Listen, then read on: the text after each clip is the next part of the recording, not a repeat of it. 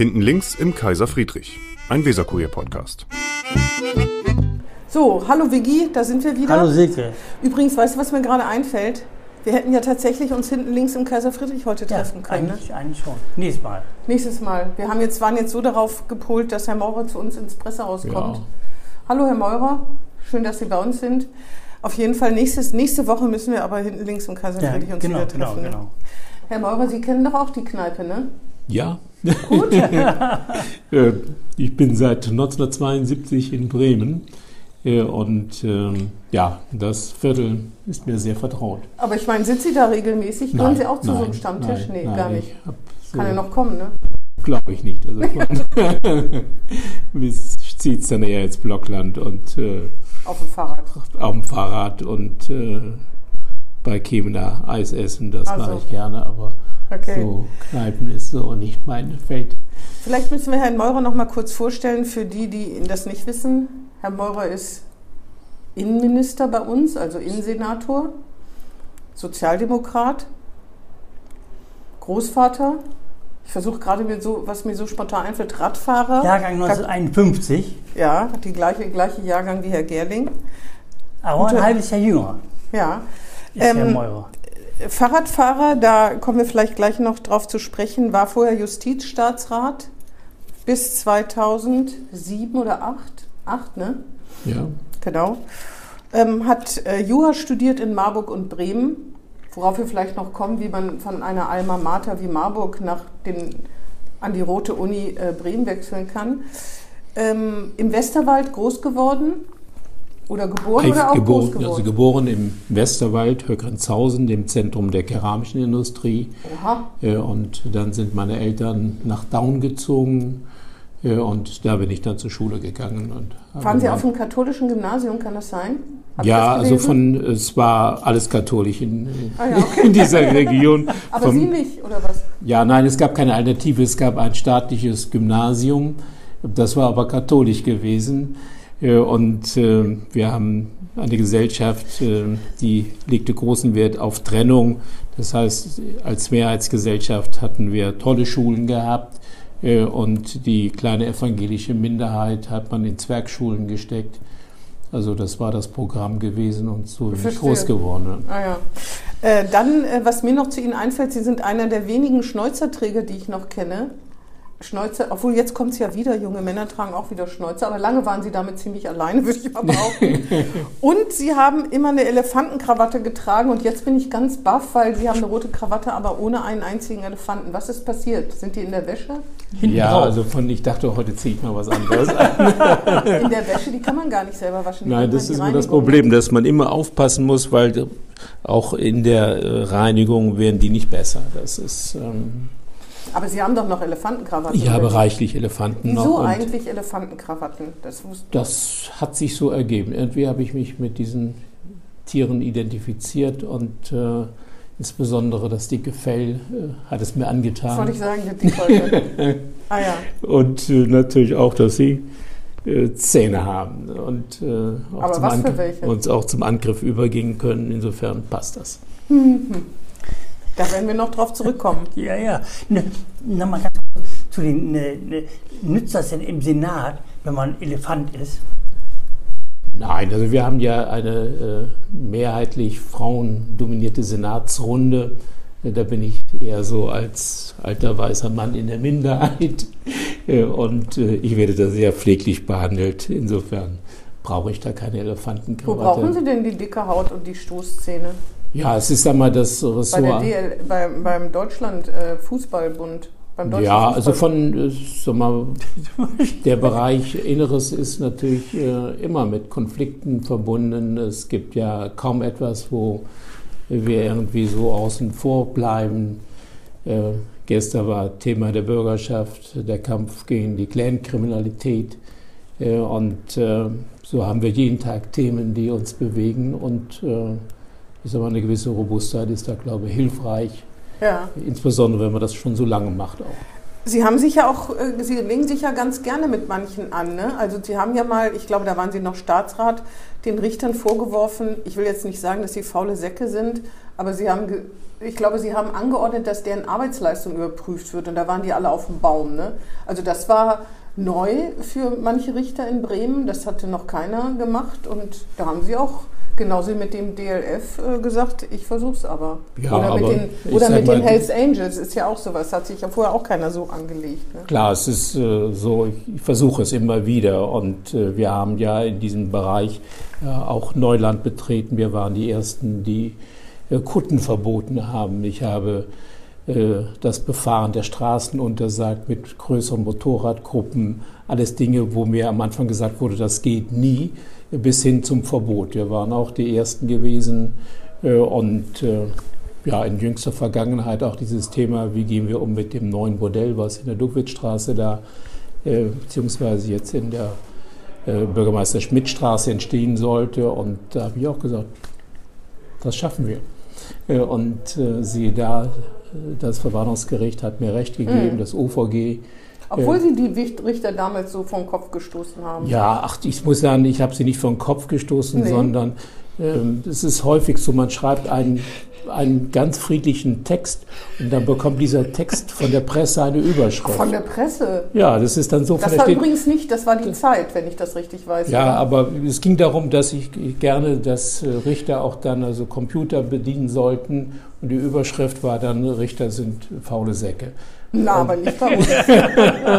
Und da müssen wir nochmal zusammen ins Ich sage mal, und das äh, so von, weil es ist häufig so, dass zwischen der Überschrift und dem Text also wenig Bezüge sind. Ja, und alle lesen die Überschrift und sagen, was hat er da gemacht? Aber da reden Sie von der Bild-Zeitung. ja, also Ja. von Auf jeden Fall, aber Henning Scherf hat ja mit in der, Henning Scherf, hat Herr Henning, Henning Scherf den Aufsatz in der Zeit geschrieben oder waren Sie das? Ich weiß das nicht. das verrate ich Ihnen nicht. Ich muss das nachgucken. Ich glaube, Henning Scherf, ich war, einer von Ihnen beiden hat jedenfalls einen einseitigen Aufsatz in der Zeit geschrieben. ja, jedenfalls. äh, ist das losgetreten worden. Hätten Sie ihn bei uns veröffentlicht, wäre das alles ganz anders gekommen. Das stimmt, aber wir hatten auch ein sehr gutes Verhältnis zueinander oder haben ein gutes Verhältnis. Insofern sind da die Grenzen fließend gewesen, wer was gemacht hat. ah ja, okay. Wie ich aber gesagt habe, das mit dem Schnäuzer, das kam mir ein bisschen kurz. Das war ein bisschen kurz. Was das kam mit ein dem bisschen- Schnäuzer, Ah ja. ganz kurz. Hat ja immer ein Vollbart. Ja. Auch das, ich habe auch geraucht und hatte lange Haare gehabt, viele Jahre, die mir immer in die Suppe gefallen sind, bis ich sie dann äh, abgeschnitten habe. Als Sie in Marburg studiert haben, hatten Sie die langen Haare. da hatte ich noch lange Haare gehabt und das noch viele Jahre und ähm, ja, aber Eine Zeit lang war, Schneuzer- ja, eine Zeit lang Schneuzer. waren Schnäuzer, trugen eigentlich nur Polizisten und Bundeswehrsoldaten Schnäuzer. Ja. Vielleicht hat das was mit Ihrem Amt im Innenressort zu nein, tun aber es ist auch ein gewisser Ausgleich für die fehlende Masse auf dem Haupt. so, verstehe. so, ach so. Aber jetzt ist es tatsächlich wieder in. Man sieht wirklich junge Ja. Männer, äh, die wieder Schnäuzer. Wir sind also Trendsetter. Man muss es immer andersrum Ja, aber kehren. ich bin da immer so, so von meine Farben haben sich kaum verändert. Dunkelgrau, dunkelblau. Äh, meine Sachen kann man so kaufen, da muss ich gar nicht mitgehen. Praktisch, ja. Ich habe auch, ich hab auch gelesen bei uns in den Marktplatzplaudereien, dass Sie sich jetzt um das äh, Frühstück äh, der Senatoren kümmern oder des Senats und dass, wenn einer Nutella will, muss er es an Ihnen vorbeischmuggeln. Ja, Werden Sie da jetzt auch, werden Sie da jetzt auch zu so einer äh, kulinarischen Spaßbremse? Das wäre. nein, ich habe versucht, also auch jetzt mit dem neuen Senat da, die Zeiten etwas zu modernisieren, weil in der Vergangenheit war Hackepeter eigentlich ein Hauptnahrungsmittel und Leberwurst passte zwar nicht in das grüne Umfeld, aber war hochbeliebt gewesen. Und jetzt ist das verboten. Ja, nein, und wir haben dann aber mit Corona ja das alles beendet und seitdem essen wir nur noch digital miteinander. Ach so, aber, der, aber es ist nicht Leberwurstverbot oder so. Nein, Kein vegetarischer Zwang. Und also von, ich esse kein Fleisch mehr, aber ich äh, habe keine Probleme damit, wenn andere das anders sehen. Also von, also auch Toleranz gehört mit dazu. Jedenfalls stand hier Nutella verboten. Da habe ich gedacht, dass Sie sich ja auch immer fit halten und Radfahren. Ne? Sie schon seit vielen Jahren. Sie gehörten zu, dieser Rathaus, zu diesem Rathaus-Team.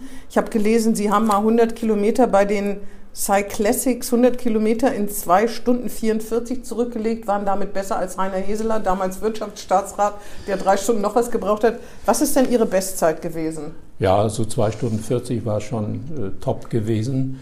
Äh, dazu muss ich sagen, ich habe ja bis 50 überhaupt keinen Sport gemacht. Also diese Legende, dass ich nun äh, so. Sportler war von klein auf. Mein Vater war großer Sportler, aber äh, ich saß eher zu Hause in der Küche und habe gekocht. Und was ist Und- dann passiert mit 50? ja, mit 50 habe ich dann so. äh, Eine Midlife Crisis? Nein, ich hatte eine ziemlich heftige Krankheit gehabt. Ach so. Ja, und dann habe ich mir gesagt, ich nehme mir zum Ziel, im nächsten Jahr dann wieder zum ersten Mal dann in Hamburg an den Start zu gehen. Äh, Und darauf habe ich gearbeitet und das war nicht ganz einfach, aber am Ende ähm, habe ich mich besser gefühlt als vorher und seitdem ist das geblieben. Und wie viel ein, ein, Fahrrad, ein Fahrrad oder mehrere Fahrräder hat man dann? Mehrere eine natürlich. größere Sammlung. Achso, eine große Sammlung. Ja. Für jedes Wetter wahrscheinlich, ne? Oder? ja, klar, man wächst ja auch mit den Fahrrädern, sie werden ja auch immer so. besser und schneller. Ne, Oh. von, und, Ah, ja, ja, ja. äh, Und insofern- keins mit tiefem Einstieg, vermute ich mal. Ne? Nein, auch noch kein, auch noch kein E-Bike. Also von das finde ich irgendwie so. Äh, Gab es da nicht mehr so eine Gruppe? Ne, ne, wie Das da- Rathausteam mit Tainer Ja, Heseler, ne? Heseler. Dann war doch aus Noch der WG von einer. Henning Scherf war jemand dabei. Wer war das noch? Halbscheffel? Ja, genau. Herr aber die sind alle nicht mehr dabei. Also Die- von, das ist so von. Ekisiri ist ja noch dabei. Nein, also von das hat sich alles irgendwie zerlegt im Laufe der Jahre und äh, äh, manche treffe ich noch, aber dann eben, eben allenfalls beim Rotwein, aber nicht mehr auf dem Fahrrad. Äh, und, äh, aber ich kann eigentlich nicht ohne. Also von, ich habe jetzt die Corona-Zeiten auch äh, dazu genutzt, dass ich immer im Bürgerpark war, um dann zu laufen. Das ist ja alles andere, hat der Innensenator ja fast verboten. Ja, Äh, Fahrradfahren darf man noch. Fahrradfahren, aber da Nicht in der Gruppe. Aber richtig Sport machen, zu trainieren mit Sie haben ja auch ein Rudergerät, das wissen wir auch alles. Oh, das habe ich mir jetzt notgedrungen zugelegt, äh, um einen gewissen Ausgleich zu haben, weil Laufen alleine macht auch nicht nur noch Spaß. Und man kennt inzwischen jeden Baum im Bürgerpark. Und deswegen hoffe ich, dass wir auch irgendwann wieder zu normalen Verhältnissen kommen, dass wir schwimmen können und anderen Sport auch machen. Ähm, Radfahren, äh, 100 Kilometer, 2 Stunden 40 Ihre Bestzeit. Schaffen Sie das jetzt noch? Nein, also das, äh, Wie, viel, wie, viel, wie lange brauchen Sie jetzt? also das ist jetzt gar nicht mehr mein Ziel. Also ich gucke nicht mehr auf Das die. würde ich jetzt auch sagen. Da, da, Das ist ja, ich will nicht beleidigend werden, weil ich fahre Nein, ich habe 100 aber- Kilometer wahrscheinlich in drei, zwei Tagen, 44. Nein, aber ich habe da so meine Vorstellung und, die, und das habe ich mal formuliert, dass ich sage, dass ich als Senator aufhöre, wenn jemand im Senat schneller läuft und schneller Rad fährt als ich. Dann mache ich Schluss. Und hören Sie, hören ja, aber Sie das auf. muss doch jetzt sein, oder? Ich weiß gar nicht. 70 ist ja 70 bald, ne? Aber wer, wer ist denn schneller? Wer, wer, wer misst sich denn überhaupt mit Ihnen aus dem Senat? Die Frage stellt sich noch nicht. Deswegen bin ich ja auch noch dabei. Ah, verstehe. Aber ich habe, äh, Ja. Schluss, ne? das ist es richtig, also von, ich werde ja in diesem Jahr, also im Juli 70, ähm, aber das sollte man nicht überbewerten. Ich habe äh, gelernt, es gibt auch ein metabolisches Alter. Ähm, das wird festgestellt im Rahmen von, von Ja. medizinischen Untersuchungen. Äh, und die Ärzte haben mein Alter festgesetzt auf 35. Nein, das ist, wäre, das ist, wäre 66. Das heißt also, ich, Sie sind gerade. nein, auf ähm, nicht 66, auf Sechs. 56. 56. Ah, Dann So, haben Sie noch ganz schön lange bis so zur Pension, Also bis zur. Altersgrenze von 66 habe ich noch zehn Jahre vor mir. Wo wir beim Thema sind, wenn Sie noch zehn Jahre vor sich haben, bleiben Sie dem Senat denn dann erhalten? Also diese Frage stellt sich gegenwärtig nicht. Ich Mir meine, schon. Das ist wie beim Fußball. Ich habe noch einen Vertrag für zwei Jahre. Äh, Und äh, dann schaue ich, wie das Umfeld ist, wie die Mannschaft ist.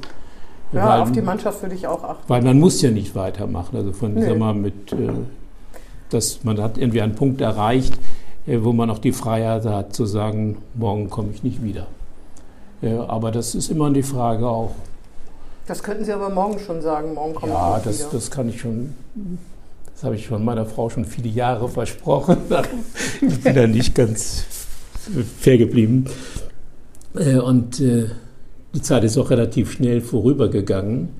Äh, Und äh, es gibt natürlich auch immer wieder Dinge, die einem hoch motivieren. Also wir haben Umfragen zum Beispiel, wo Sie mit äh, Abstand der äh, SPD-Senator sind, der die besten Umfragewerte erzielt. Wahlergebnisse, Ja. Personenstimmen. das, das Die ist SPD eine. müsste Ja, also ja. eigentlich schon jetzt an Ihnen kleben und Ja, sagen, oh bitte, aber ich sag mal Ulrich, von, oh bitte. äh, das sehe ich äh, alles mit einem mit gemischten Gefühlen, weil äh, sagen wir, unsere jetzige Situation äh, basiert natürlich auf einer großen Wahlniederlage. Ne? Von, ich bin 72 nach Bremen gekommen, da war die Stadt sozialdemokratisch. Mhm. Ja, ja. Äh, große Mehrheiten bei den Landtagswahlen, Bundestagswahlen. Äh, und heute Machen Sie sich Vorwürfe deswegen? Also von, äh, es gibt natürlich objektive Gründe, die zu dieser Entwicklung geführt Das war haben. eigentlich scherzhaft gefragt. Ich würde jetzt nicht denken, dass Sie das so Nein, aber es ist so von, es sind ja. äh, Aber die Sozialdemokraten natürlich schon. Ja, aber es Oh. ist ja nicht eine Sache, wo man sagen kann, es ist auf Bremen begrenzt, sondern wir haben ja europaweit das Problem, dass die Sozialisten, die Sozialdemokraten äh, massive Probleme haben. Ja, aber das hängt auch mit Ihnen zusammen. Ja, aber es hängt damit zusammen, dass wir natürlich ja so in den Zeiten der Globalisierung und des Sozialabbaus also Millionen von Arbeitsplätzen in der Industrie verloren haben. Gucken Sie sich England an. Thatcher hat doch die gesamte Bergarbeiterkultur da total vernichtet, die Gewerkschaften zerschlagen. Bei uns ist das nicht so krass, aber auch USA ist so ein klassisches Beispiel. Äh, Und äh, an die Stelle von gut bezahlten Arbeitsplätzen in der Industrie haben wir halt jetzt einen Dienstleistungssektor. Jeder fünfte in Bremen arbeitet im sogenannten Niedriglohnsektor. Das heißt, er kann kaum leben davon. Äh, Ja, für die müssen Sie was tun.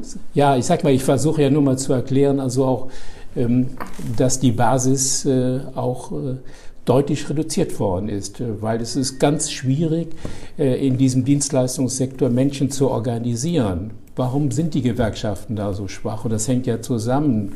Industriearbeit, Gewerkschaften, Sozialdemokratie, das war immer eins gewesen.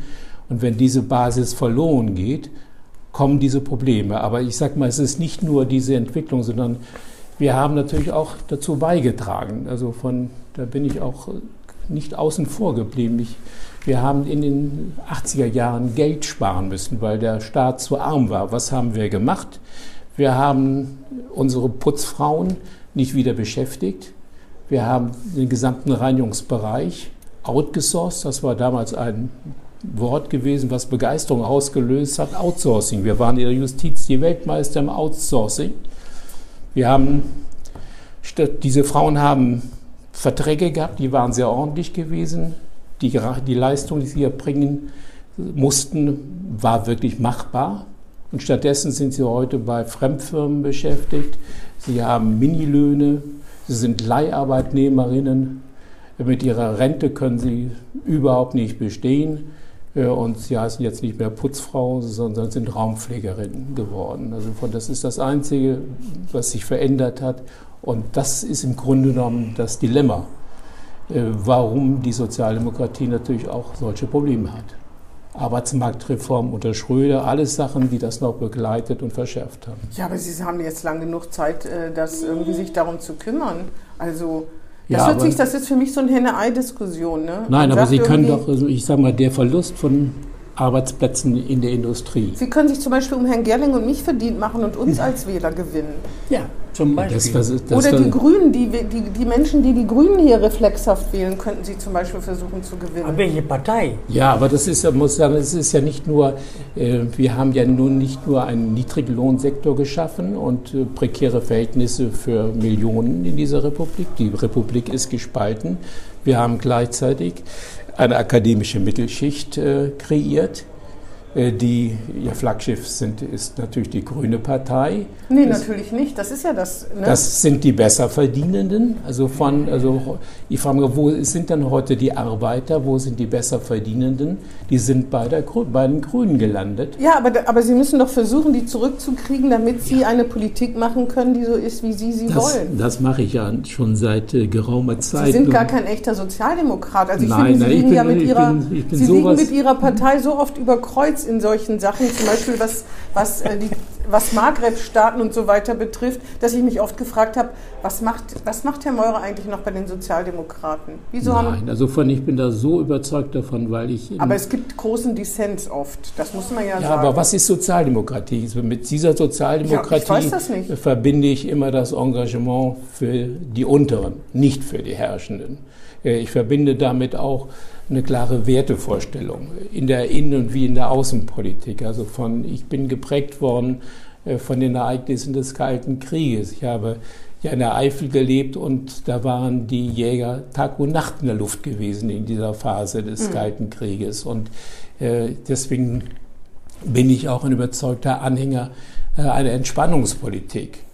Und wenn ich sehe, dass also hier Grüne Waffenlieferungen in die Ukraine diskutieren, da kriege ich. Was Flüchtlinge betrifft, haben Sie, oder Geflüchtete, Flüchtlinge darf man ja, glaube ich, gar nicht mehr sagen, was Geflüchtete betrifft, haben Sie auch eine eigene Haltung, weil Sie im Innenressort zum Beispiel sehen, was da passiert. Da bekommen Sie bei den Sozialdemokraten auch nicht immer gut. Weiß ich an. nicht. Also ich habe da eine sehr dezidierte Meinung. Also ich war immer ein Gegner dieser unkontrollierten Zuwanderung unserer, unserer Kanzlerin. Ich ja. habe das für fatal gehalten. Ich habe Probleme auch sagen wir, mit der EU-Osterweiterung weil ich sehe ja, das ist eine tolle Sache für die Wirtschaftseliten. Aber gehen Sie mal nach Gröpelingen, wo dann 5.000, 6.000 entwurzelte Bulgaren sitzen, die schlecht ausgebildet sind, die also auch die wenige Arbeit, die da noch vorhanden ist, dann den wegnehmen die da seit Jahren leben hm. und die gerne diesen Stadtteil verlassen möchten. Aber Herr Maurer, Sie müssen sagen, das würde kein Sozialdemokrat so deutlich. Wigbert, hilf mir doch mal. Das ist doch nicht so, das würde doch kein Sozialdemokrat Nein, finde, so offen sagen, oder? Außer, außer Herrn Maurer. Ja, aber es ist, sagen wir, von, äh, sagen wir, vielleicht also äh, extrem linke Sozialdemokraten sagen das nicht, aber ich finde, das ist doch der Kern unserer Politik. Äh, man muss doch fragen, wo ist unsere Basis? Ja, und ich, ich möchte bin diese, ja nicht ich in möchte, ich kann da wirklich wenig zu sagen. Ich möchte diese Menschen zurückgewinnen. Ja, das ist doch Zeit, dafür das, das ist doch das, was ich erreichen möchte, dass wir hier auch, wie gesagt, ähm, aus dieser Situation heraus mit 25 Prozent, das ist doch irgendwie für mich eigentlich unerträglich. Äh, und eine Koalition zu haben, äh, ich sage mal, das habe ich mir doch nicht gewünscht, sondern was ich heute habe, ist das Ergebnis einer desolaten Wahlniederlage. Deswegen können wir uns auch nicht beschweren darüber. Ja, das, sagen, das, sagen, die Sozialdemokraten auch nicht mehr so deutlich. Die reden am liebsten gar nicht über die Wahlniederlage, oder? Ja, das ist. Aber ich habe sie Best, also ich habe sie in Erinnerung und mein Ziel ist es, äh, mit unserem Bürgermeister dafür zu sorgen, dass sich das beim nächsten Mal nicht wiederholt. Wie Bürgermeister haben Sie eigentlich hinter sich? Eine Sieling, Bo, Bo Sieling und Scherf. Henning Scherf, ja. Scherf, Scherf auch noch. Henning Scherf, ja, ja. Als Senator. Und noch, also von äh, auch noch Klaus Wiedemeyer. Ah ja. Als Senator? Als, Na, als Senator, als Justiz. Ja, ja, gut. Senator bin ich ja erst seit wenigen Jahren. Und da waren es eine, als Senator haben Sie eine Börsen, Sieling Bogenschulde gehabt? Ne? Ja. Na, geht ja noch, ne? Ja, also von. Aber was du sagst, Silke, da, es gibt keinen Nachfolger für Herrn Meurer. Das ist ja das Problem, weil er so sozialdemokratisch ist. Vielleicht gibt es deshalb keinen Nachfolger. Erstmal. Weiß ich. Also vielleicht äh, Dinge verändern sich auch und äh, ich bin ja grundsätzlich optimistisch, Sonst hätte ich ja gesagt, dann gehe ich in Ruhestand und äh, nachher. Ja, ich, ich frage mich sowieso, warum Sie das nicht gemacht haben. Aber ich finde, es ist, wie gesagt. Äh, Gut, wenn Sie erst 55 sind, also biologisch. dann 56. Oder 56, dann haben Sie ja wirklich noch neun Jahre. Ich vermute, dass ich biologisch 82 bin. Und ja, du? von 105. Habe ich gerade testen lassen. Aber sehen Sie mal auch mal von, äh, klar, es ist nicht jeden Tag, dass man mit Begeisterung da äh, sieht, weil doch einiges läuft doch immer schief. Aber äh, es gibt dann wieder Phasen, wo ich sage, da möchte ich dabei sein. Ja, das Stadtamt zum Beispiel haben sie aufgeräumt. Ich kann mir vorstellen, ja, dass man da denkt, heute, heute habe ich, heute, ja, heute hab aber ich das, das. Aber da können wir ja nichts für. Ja gut, das ist, sag mal, auch, da finde ich manchmal ist man noch ein bisschen ungerecht. Natürlich haben wir Probleme mit Quarantäne. Wir haben massive Ausfälle im Personalbereich. Ähm, Corona ist natürlich auch nicht an uns spurlos vorübergegangen.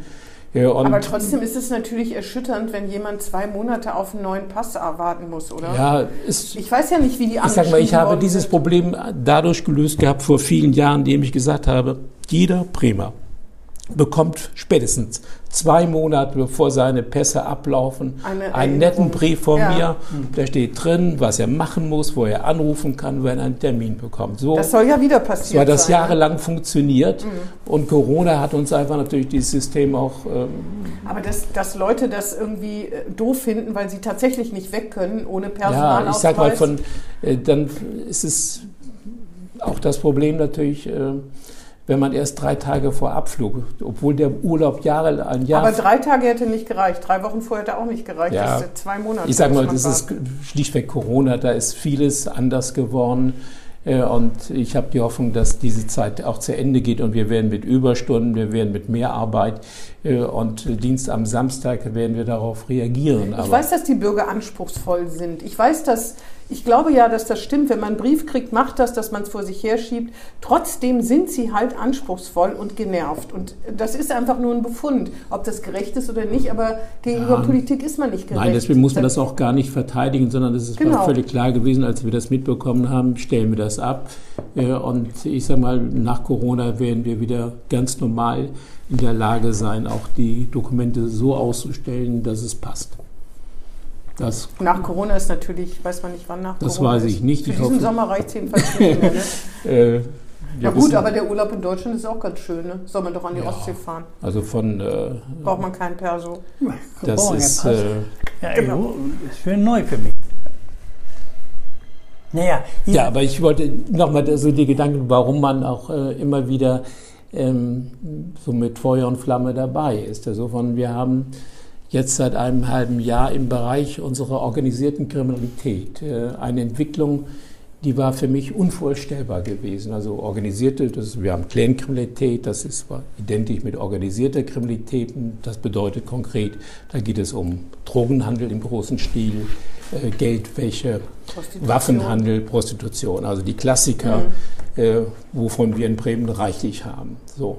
Äh, und äh, die da äh, unterwegs sind, haben natürlich das Problem, dass sie stabile Kommunikationsprozesse brauchen. Das heißt, wenn sie die Container von Südafrika nach Bremen steuern, in die Häfen, aus den Häfen heraus dann bundesweit den Handel organisieren mit Betäubungsmitteln, da brauchen sie ein sicheres System. Und alle haben geglaubt, sie haben das mit äh, Handys, die man kaufen kann, die sind präpariert, die haben ein zweites Betriebssystem und galten bisher als absolut abhörsicher. Äh, und davon waren auch viele in Bremen im Einsatz gewesen. Ähm, erfreulicherweise haben es dann die Sicherheitsdienste in Frankreich geschafft, die dort stehenden Server zu knacken. Äh, und die haben monatelang den gesamten Chatverkehr aufgezeichnet. Das haben wir jetzt über das BKA bekommen. Das heißt, wir wissen genau, wer, man muss es nur zuordnen, weil die natürlich nicht immer ihre Anschrift damit nicht, übermittelt ja. Aber wir haben Hunderttausende von Datensätzen, wo die ganzen Verläufe, das ist so wie ein äh, Tagebuch der organisierten Kriminalität. Und wir sind jetzt, glaube ich, im achten Monat unterwegs. Immer das gleiche Muster. Einmal im Monat kommen morgens starke Kräfte, 300, 400 Spezialeinheiten. Auf einen Schlag werden 20 Wohnungen durchsucht viele Haftbefehle vollstreckt. 60 Fahrzeuge haben wir mitgenommen. Die, die Gebäude werden, also die, die äh, Wohnungen und die Gebäude werden unter, bekommen eine Hypothek und werden ab, mhm. äh, in Arrest genommen und vieles andere mehr.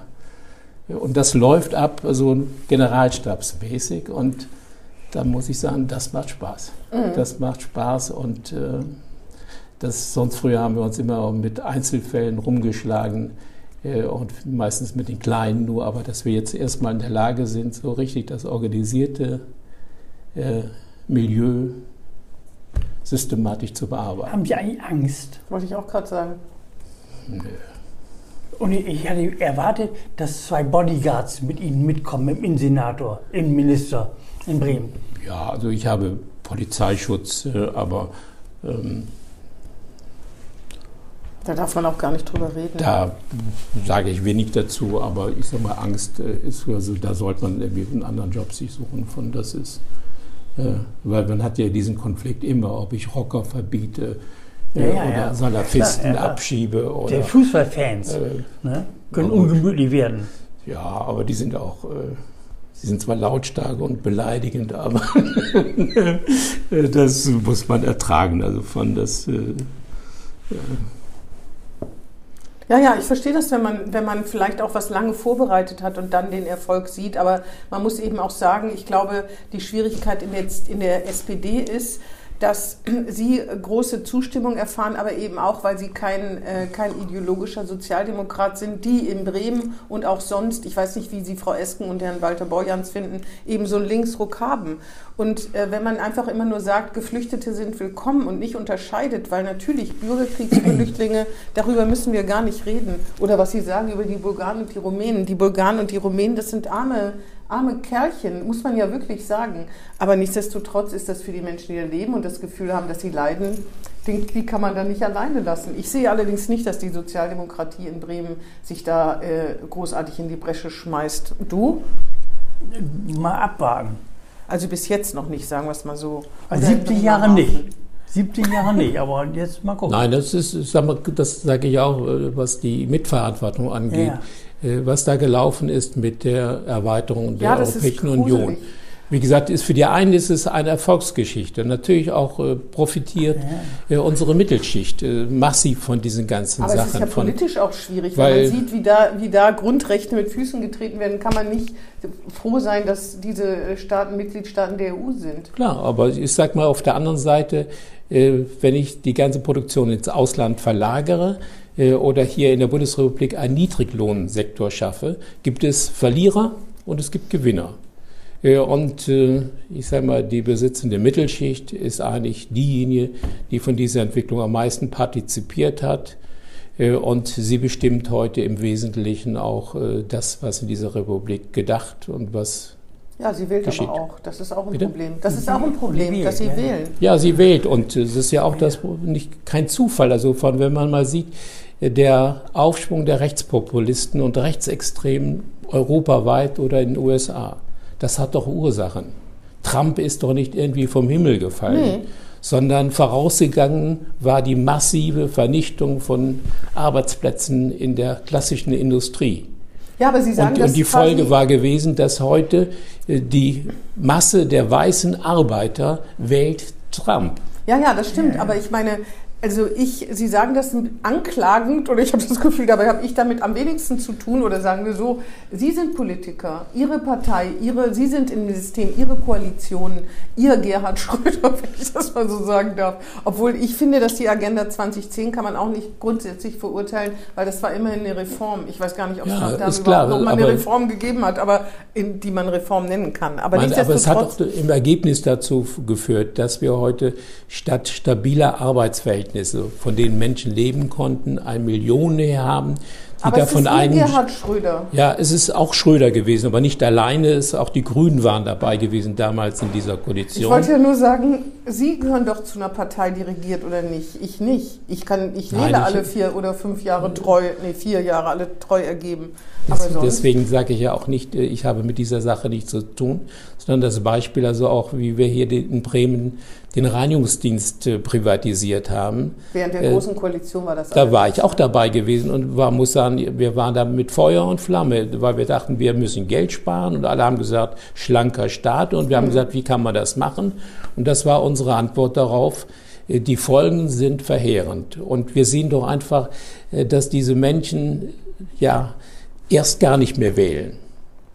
Wir haben Welt, also wir haben jedenfalls in Europa äh, in den letzten Jahrzehnten einen deutlichen Rückgang gehabt bei den äh, Landtagswahlen, bei den äh, Wahlen für das Europawahlen. Ne, auch. Ja. und äh, dann ist es doch irgendwann nur noch eine Frage der Zeit, wo das umschlägt, dass diese Menschen, die nicht, die keine Perspektive haben, die schon gar nicht mehr wählen gehen, dann plötzlich also auch ihren Weg in die AfD finden. Das sind doch nicht alles Rechtsradikale Nee. von Geburt aus gewesen, sondern die Mehrzahl, die heute, gut, es gibt in der AfD haben wir einen harten Kern äh, von Rechtsextremen, äh, das ist völlig, also Höckeflügel völlig, ist kein Thema. Aber ich sage mal von, dass diese Partei in der Lage ist, Wahlen zu gewinnen, wie jetzt möglicherweise in Sachsen-Anhalt am Wochenende. Das muss man doch erklären können.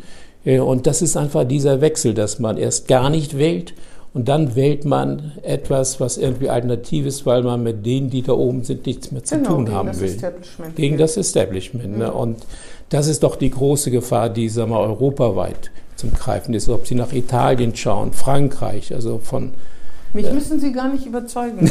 also, es ist so eine Verteidigungsrede ein bisschen, oder? Was meinst du, Wigbert? Nein, ich beschreibe, ich versuche einfach nur nüchtern mal mh, die Lage zu beschreiben. In welcher, ja, in aber welcher da, ich da sind auch, wir uns ja alle, da sind Nein, wir uns ja alle einig. Nur die, das Problem ist doch, dass weder die CDU, die ja im Moment auch nach sich sucht und nicht weiß, wo sie steht, und auch die SPD, äh, dass die beide eine tiefe Identitätskrise haben, weil die Volksparteien besonders Ja. leiden. Ja, aber das müssen Sie mit Ihren Genossen klären. Ich weiß nicht, ich bin da. Aber ich, er hat ja, gesagt, er hat Ja, ja, sehr ja- kritisch angemerkt. Das war ja der Begriff Konzern Bremen. Bremen ist wie so ein Konzern. Und wir sind alle Mitarbeiter. Ich fühle mich aber gar nicht ein Mitarbeiter, sondern ich bin Bremen. So, ne? Also ich, ich, ich gestalte das mit und wähle und mache. Und das, der, aber der Begriff, der war so modern, Konzern Bremen, der war so Ja. modern. Ich sag mal, das war alles, das war auch so eine Zeit gewesen. Äh, Ja. Da waren, das war einfach berauschend, also Ja. auch äh, Beiträge zu liefern, äh, wie man Kosten senken kann. Genau. Und äh, aber die sozialen Folgen dieser Politik, äh, die spüren wir heute. Und das rächt sich einfach. Das ist so meine Botschaft. Deswegen klage ich hier nicht irgendjemand an, sondern ich sage, da war ich selbst dabei gewesen. Ich habe dazu beigetragen, äh, dass wir auch äh, solche Schnitte gemacht haben. Meine Botschaft ist ja, wenn das Bildungssystem besser wäre, dann würde es wahrscheinlich auch besser aussehen, weil es wird ja auf lange Sicht, wenn man wirklich, wenn man es schafft, sein Bildungssystem auf Vordermann zu bringen, dann würde es dazu führen, dass die Menschen besser qualifiziert sind und dass sich dann arm, arme Dynastien oder Dynastien der Armut nicht so fortsetzen können. Weil so viel Dienst, es sagen ja alle, ich kann es nicht beurteilen, sozusagen die industrielle Revolution 4.0 wird ja dazu führen, dass es immer weniger Jobs gibt, immer weniger äh, solche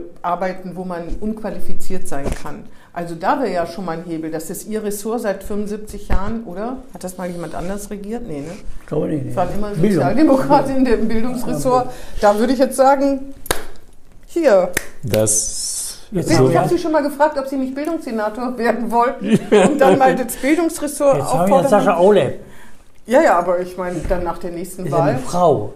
Das, Ja, nein, ein also von dann ist. Muss das eine äh, Frau sein, Bildungs... Das ja, waren war ja Frau lange. Budan war auch eine Frau. Ja, aber vorher waren es der. Nein, aber das äh, habe hab ich zu Hause geklärt. Meine Frau ist ja Lehrerin Ach so, okay. und sie hat immer gesagt, wenn du Bildungssenator wirst, lasse ich mich morgen entscheiden. Ach, verstehe, ja gut. Das kann Weil-.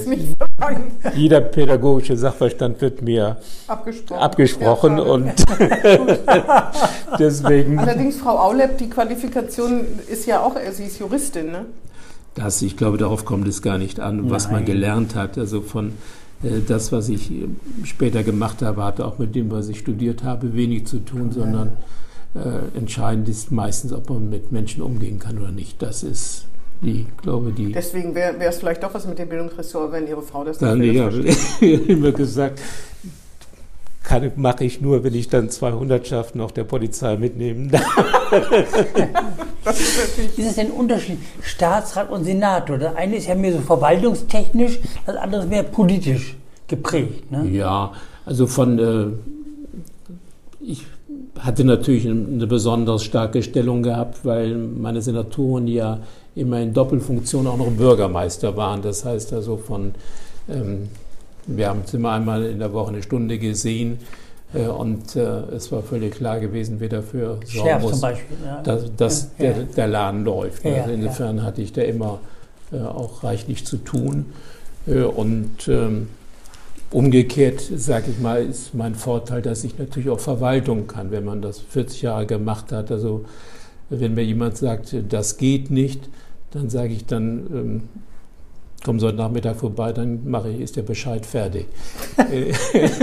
Da geht es auch meistens. Also von, das heißt, es ist ein unwahrscheinlicher Vorteil, wenn man einfach äh, weiß, wie man Dinge löst, weil Verwaltung sagt, das, ich kenne das ja aus eigener Erfahrung, das Spiel habe ich auch gehabt, entweder sagt man, wir haben kein Geld, Nicht zuständig. wir sind nicht zuständig, Wir haben ha- das noch wir nie haben, so gemacht. wir haben kein Personal oder die Organisation ist so kompliziert, da sind wir Der überfordert. Personalrat will das nicht. Oder Gibt's es gibt immer tausend Gründe, warum etwas nicht geht.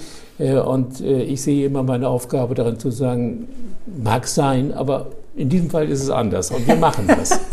Das ist also von Deswegen sage ich ja, Bildungsressort wäre nicht so schlecht. das, nein, also Bildung, Ja, ich wie weiß, ich, weiß, ich habe es ja schon verstanden, gesagt, aber da, ja. Wigbert, was meinst du, das wäre schon ganz gut wahrscheinlich. Ne? Na, Nein, das nicht gegen Sascha Aulep.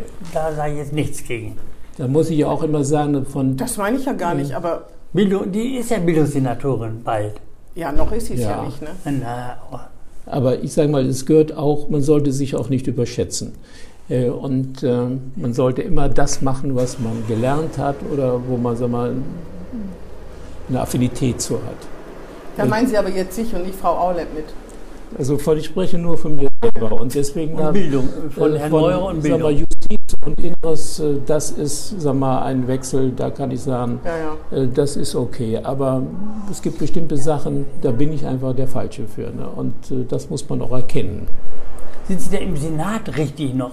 Fühlen sich bei der Dreierkoalition mit den SPD natürlich, Grünen und der Linken jetzt noch dabei, da ich noch zu Hause? Also es ist etwas kompliziert. Also wir haben äh, eine Senatsmannschaft, äh, und ich kann ja vergleichen, was früher gewesen Ja. ist, äh, die sehr pfleglich miteinander umgeht. Also von, es gab Zeiten, da, ja, da sind immer einige sofort äh, auf die Barrikaden gegangen und haben sich da äh, Aber Sie meinen nicht Rot-Grün, oder doch? ja, das war egal. Das sind so. meistens so Personen gewesen, die nicht miteinander konnten. Und ist, das Thema war egal gewesen, dass der. Man hört aus, aus dem Senat, dass es da auch Leute gibt, die zumindest. mm, ich sag mal, heute ist es so, von, also es gibt viele anstrengende Themen, die wir haben. Wir diskutieren auch sehr lange. Äh, aber ich sag mal, so das äh, menschliche Miteinander ist äh, unproblematisch. Da gibt es nicht so diese, diese Aggression und dass man genau weiß, die können überhaupt nicht miteinander, sondern das ist sehr entspannt. Aber ich sag mal auch, ähm, es ist nicht der Traum meiner Jugend, ähm, mit ähm, drei nee, Koalitionen ja, ja. zusammenzusetzen da. Aber ein bisschen Gemoppel gibt es auch zwischen Personen. Ja, aber das ist, sag mal, ich kann ja vergleichen und das ist, Das ist so- kein Vergleich zu dem Gemoppel Nein, aber ich sag mal, das war kein Gemoppel. Da gab es welche, die, Ja, ja, die sind nicht sich eher an die. Kehle gegangen und Wer äh, denn? das sage ich nicht. Das, Das wusste ich. das ist, unterliegt unserem Das war Senatsgeheimnis. Die Alleinherrschaft war das noch. Nein, also von es gab immer welche in, in allen Runden, sich äh, die, die sich sein? überhaupt nicht da so irgendwie grün waren. Ich weiß nur, Wiedemeyer und Schermer und Jäger. Ja, da war ich, sage, Füchs. da war ich nicht dabei Nee, gewesen. nee, aber also da- von, da- aber macht In der ja großen Koalition gab es auf jeden Fall Leute, die sich nicht Ja, so auch. Ja, ja. später, also Ja, von ich es, wer es hängt, denn sein? Da es, müssen wir nochmal ein extra, müssen wir noch mal eine extra Runde machen, wenn Sie in Pension sind. ja, es hängt, es hängt immer sehr von den Personen Ja, ab ja, und klar. nicht von den Parteifarben. Äh, Und es ist auch keine Frage von Mann und Frau, sondern wir haben auch viele anstrengende Frauen gehabt. Äh, Ich glaube sofort. und äh, Ich fühle mich da überhaupt nicht Ja, angegriffen. aber ich sage mal, von äh, neben dieser sag mal, durchaus sehr angenehmen Form ist es anstrengend, weil natürlich, also ich als Innensenator insbesondere natürlich ein Problem habe, ähm, zwangsläufig mit den Linken. Die den die- Verfassungsschutz abschaffen wollen. Ja, also von, also ich sage mal, ich habe den. Verfassungsschutz äh, als Behörde in mein Haus genommen, um meine Nähe zu dokumentieren. Das heißt, der Verfassungsschutz in Bremen äh, gehört zur Innenbehörde. Das nimmt man so nicht ganz wahr, aber ist meine Abteilung 4. Äh, Und ich habe äh, ein sehr enges Verhältnis zu dem, weil die Personen, die ich da ausgesucht habe, meines Erachtens die richtigen waren und eine gute Arbeit leisten. Äh, Und die Linke sagt, sie würde diesen Bereich am liebsten abschaffen. Ähm, Dass wir in dieser Frage nicht zusammenkommen, liegt auf der Hand. Und Sie haben es gesehen bei der Frage, ob wir den Taser einsetzen bei der Polizei. Äh, Und äh, so gibt es viele Dinge, auch sagen wir, hier in Sachen Feuerwehr. Ähm, Was mich am meisten also stört, ist dabei, dass ich auch in der Politik immer wieder ähm, Personen habe, äh, und das gilt gerade in diesem Bereich, äh, die mit einer wahnsinnigen moralischen Überlegenheit diese Themen angehen, wo nicht mehr diskutiert wird, sondern wo man in Sachen Feuerwehr, also von, wir haben jetzt äh, den Bericht von Frau Buse, der wirklich nicht keine Freude auslöst, sondern er ist sehr nüchtern und er beschreibt sehr dezidiert, was bei der Feuerwehr alles falsch gelaufen ist. Er erklärt aber auch das Verhalten. So, und da gibt es aber auch Stimmen, die sofort sagen, ja, alles rassistisch, alles frauenfeindlich, obwohl ich mit allen Frauen gesprochen habe, die gesagt haben, ähm, das trifft nicht zu, wir sind gerne bei der Feuerwehr. Äh, auf allen Veranstaltungen haben sich Kollegen gemeldet, die sagten, ich habe Migrationshintergrund, ich habe es nie bereut, zur Feuerwehr zu gehen. Das heißt immer dieses Bild, dass wir da nur eine Versammlung von Rassisten, Sexisten, Frauenfeinden haben trifft überhaupt nicht Homophoben. die Homophoben und dass wir noch einen Beauftragten brauchen für X und Y Und diese ganze Politik der Diversity, also da empfehle ich allen immer noch das neue Buch von Sarah Wagenknecht, Die Gerechten. Und, Ja, ja, ich weiß. und diese Die Überschrift. Selbstgerechten. Die Selbstgerechten. Die Selbstgerechten. Ja, und das ist das, was mir in dieser Politik sehr auf den Senkel geht. Also das, das ist ähnlich, ich komme ja aus einer äh, Kommt das denn Gegend, von den Grünen meistens? Es ist durchwachsen, also von, also die, sag mal, Teile der Linken haben das zu ihrer Staatsdoktrin erhoben. Äh, bei den Grünen gibt es da auch Aber bei Ansätze. den, bei den Sozialdemokraten gibt es das auch manchmal. Da finde ich auch, so oft, da finde ich auch welche, die für ja. die Entwaffnung der Polizei sind, äh, aber das hält sich dann noch in Grenzen. Ja. Aber ich sage mal von, ich komme aus einer Gesellschaft, die geprägt war durch ein hohes Maß von Intoleranz, weil alles war katholisch und nichts Mhm. anderes wurde akzeptiert. Und heute ist man in einer Situation, dass man immer aufpassen muss, was man sagt. Äh, Wenn Ja, man sagt, also von anders. diese Anders, Intoleranz, ist wenn ich sage von, äh, ich habe Probleme mit der unbegrenzten Zuwanderung, weil ich sehe, was das für Krüppelingen bedeutet. Hm.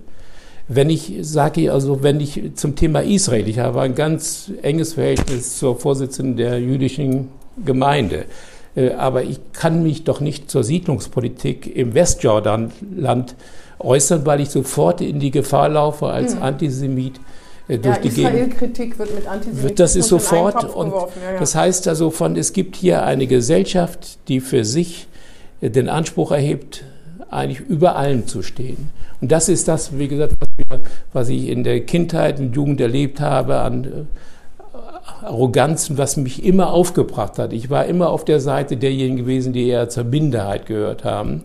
Äh, Und heute ist es so, dass man wirklich aufpassen muss bei jedem Wort äh, und äh, auch dieser Umgang. Ich sage mal, bei der Feuerwehr, das sind solide, gewachsene Handwerker. Aber sie sind keine Akademiker. Und nun die letzten Sprachveränderungen mitzubekommen, was man sagen darf und was nicht. Also von, ich habe jetzt gelernt, es gibt keine Personen mehr mit Migrationshintergrund, sondern so Personen mit, äh, Ausland, mit, mit, na, mit Zuwanderungsgeschichten oder internationalen Beziehungen.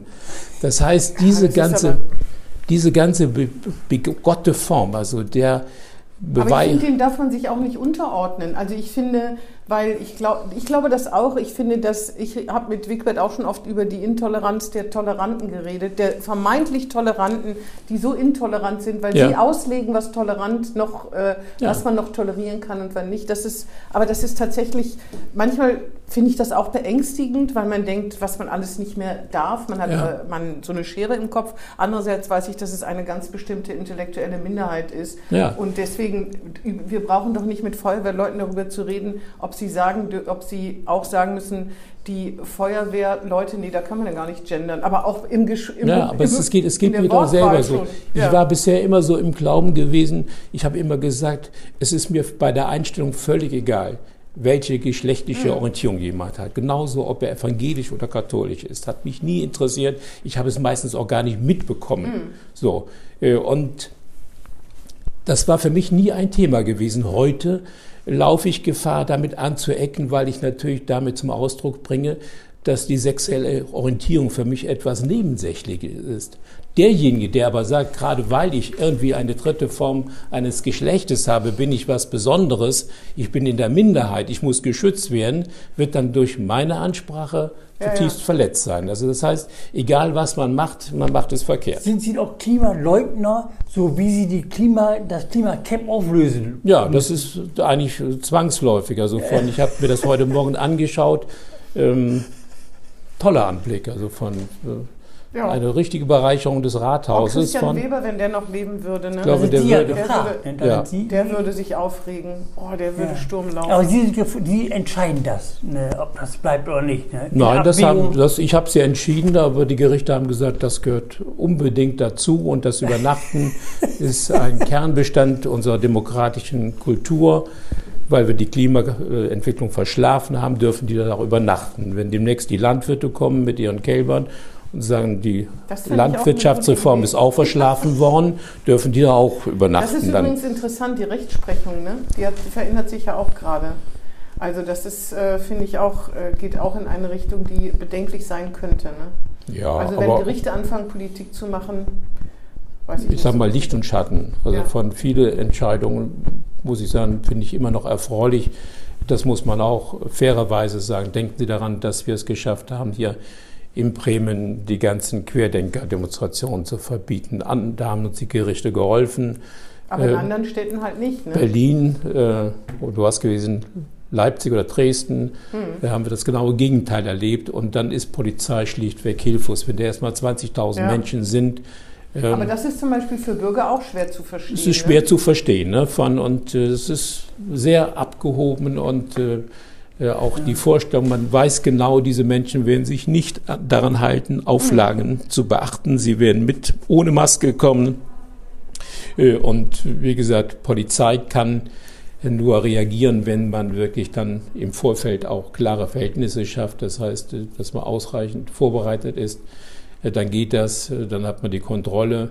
Äh, und wenn man das nicht hat, dann sieht man Polizeibeamte, die dann rückwärts laufen, was ich besonders ich finde, finde, wenn man das sieht im Fernsehen, wie die behandelt werden, die Polizisten auf solchen Demos, da wird einem echt ganz anders. Also ich meine, man muss ja sowieso ein sehr stabiles Naturell sein, haben, um ein Polizist zu sein. Auch da gibt es ja Vorurteile, die sind ja. sowieso alle, in, weiß ich nicht, alle auch sehr äh, eher rechtslastig, eher AfD-Wähler. Gibt es ja Vorurteile. Aber ich finde nur, wenn ich das sehe, wie die von Corona-Leugnern angeschrien werden, zusammengeschrien werden, wenn man das sieht, welche Aggressionen da ich weiß nicht, ich finde das unglaublich, dass man das überhaupt erträgt. Also für mich wäre das ja. überhaupt keine Arbeit, dass die sich, und man liest ja auch überall, dass so eine Respektlosigkeit sich verbreitet, das erlebt man ja auch. Wenn ein Polizist kommt, dann ist das, also ich denke immer noch, bin ich bei Rot auf die Ampel gegangen, aber die Zeiten sind sonst vorbei. Also ich finde ja, das, das ist, sag mal, das ist für. Ich finde das unglaublich. Also da finde ich sieht man viel, was sich in der Gesellschaft auch verändert. Ne? Ja, und es ist ja eine völlig veränderte Polizei. Also als ich, sag mal, in, als ich in den 60er, 70er Jahren als Student noch mit der Polizei zu tun hatte, ähm, da gab es mit Sicherheit äh, äh berechtigte Kritik, weil Polizei war damals irgendwie so aufgerüstet wie für einen Bürgerkrieg. Naja, und man konnte keine das, Widerworte leisten oder ja, so, es war auch, wie gesagt, also es gehörte zur klassischen ja. Ausbildung, dass man am Maschinen, mit Maschinenpistolen äh, und Granatwerfern ausgebildet worden. Das heißt, Polizei war in den 60er Jahren noch eine paramilitärische mhm. Kampfgruppe gewesen. Mhm. Heute haben wir einen Frauenanteil von 35 Prozent. Äh, alle haben einen Hochschulabschluss. Äh, und das Die heißt, es ist völlig, eine völlig andere ja. Kultur hat sich da entwickelt. Äh, und, äh, aber auf der anderen Seite haben wir eine Aggressivität. Also äh, wir haben diese Woche werden wir den Bericht des Verfassungsschutzes vorstellen, also die Zunahme der linksradikalen Straftaten, also wie viele Fahrzeuge wurden abgefackelt, von Polizeifahrzeugen bis hin zu ähm, Revieren.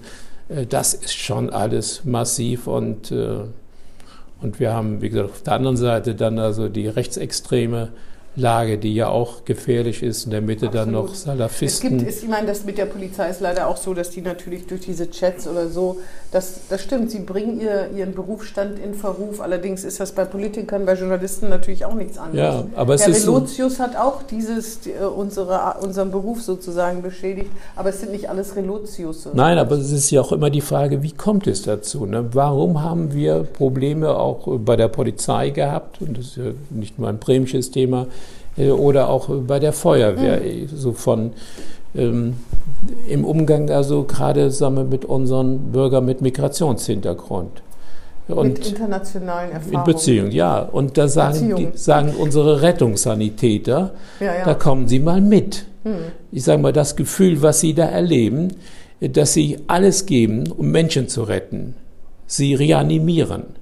Meistens gelingt das, aber manchmal auch nicht. Dann haben sie plötzlich ein Problem und sagen, warum haben wir ja keinen Polizeischutz? Hm. Das heißt eigentlich, also, wo sie als Helfer unterwegs hm. sind, werden sie plötzlich als Gegner ja, wahrgenommen. Ja, äh, und äh, das prägt Menschen. Absolut, glaube ich sofort. Ja, das ist jetzt keine, damit kann man nicht äh, sagen wir, rechtfertigen, wie man damit umgeht. Aber man muss es realisieren und man muss mit diesen Kollegen vernünftig umgehen. Haben Sie denn für sich schon einen Nachfolger, so auf Sicht, so einen jüngeren, Falk Wagner zum Beispiel? Also von, äh, es würde Sie überraschen, wenn ich mir darüber noch keine Gedanken gemacht ja. habe. Äh, aber äh, ich bin Gibt es in der SPD eigentlich jemanden, der das könnte? Das, dazu werde ich mich nicht äußern, aber gehen Sie mal davon aus, dass ich mir Gedanken gemacht habe. Äh, und äh, ich bleibe so meiner Linie äh, treu, dass meine Personalentscheidungen meistens sehr überraschend sind. Wenn Aha. alle glauben, der wird es, da können Sie fast sicher sein, da ist noch jemand anderes, der das besser kann. Äh, Und äh, insofern, aber es ist ja wie gesagt nicht auch meine Zuständigkeit. Also ich wähle ja keinen Sagen Sie doch Nachfolger mal eben äh, Ähm, ein paar Namen. aber einen Namen. von, ich nenne auch keine Namen. nur den, nur den, Nur den einen. Nein, nein, also von, ich den sag mal, von, es gibt einfach Menschen, die ich sehr schätze und denen ich- das Ich dachte ja zutraue. Thomas Emke. Insofern, Ja, Thomas Emke.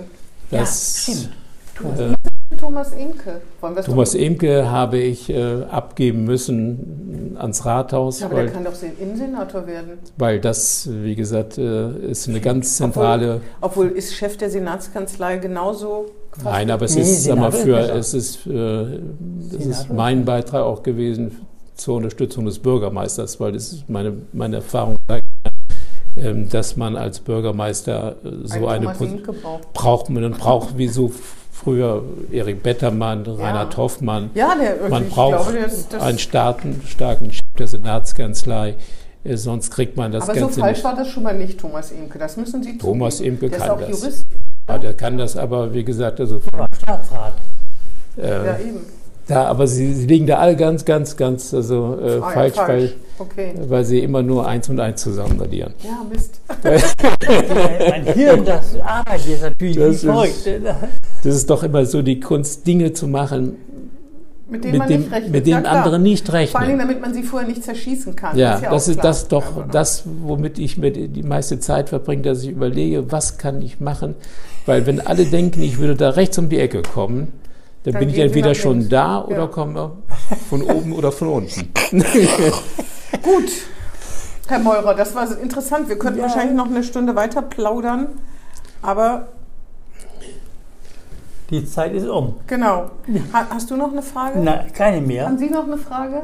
Nein, alles gut. Außer Ich ein Dank an Herrn Meurer. Ja, vielen Dank, dass Sie sich Zeit genommen haben. Das war echt interessant. Wir treffen uns spätestens nochmal im Kaiser Friedrichs, wenn Sie in Pension gehen. Ich meine, es dauert ja noch mindestens zwei Jahre. Ich, würde, 20, ich, 20. ich glaube, es sind noch sechs. Also ich glaube, dass es äh, so schnell gar nicht geht. Ah. Deswegen ist die Frage nach dem Nachfolger, der wird erstmal Staatsrat Nein, also oder die oder...